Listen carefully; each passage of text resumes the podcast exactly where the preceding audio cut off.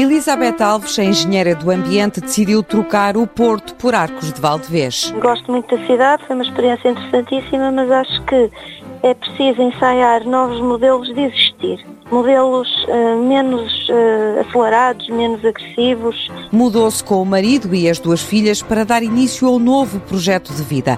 E assim nasceu, em finais de 2017, a Quinta Ecológica da Peneda. A parte da agricultura é base, para nós é fundamental porque o modelo é agroecologia, o que significa que nós vemos a agricultura a partir do sistema da natureza, um sistema em equilíbrio ecológico, e pretendemos produzir alimentos saudáveis através dessa visão de mundo, uma visão de sistema.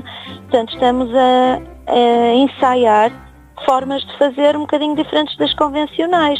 Está certificado em biológico, mas é mais que biológico. O projeto de Elizabeth Alves e Pedro Almeida, que contou com financiamento comunitário e a ajuda da ADRIL, a Associação de Desenvolvimento Rural Integrado do Lima, pretende ainda atuar noutras áreas, nomeadamente no agroturismo, com ofertas ao nível do turismo de saúde e bem-estar. Ou seja, mais do que oferecer a possibilidade de alojamento é organizar acolhimentos, retiros, experiências em que as pessoas vêm, ficam na quinta, comem biológico confeccionado na quinta e participam num conjunto de atividades que lhes oferecemos que visam promover, no fundo, a saúde e o bem-estar de modo holístico. Para além disso, a Quinta Ecológica da Peneda, nos Arcos de Valdevez, quer abrir as portas a vários públicos para programas educativos para ajudar a promover formas mais equilibradas de habitar este planeta.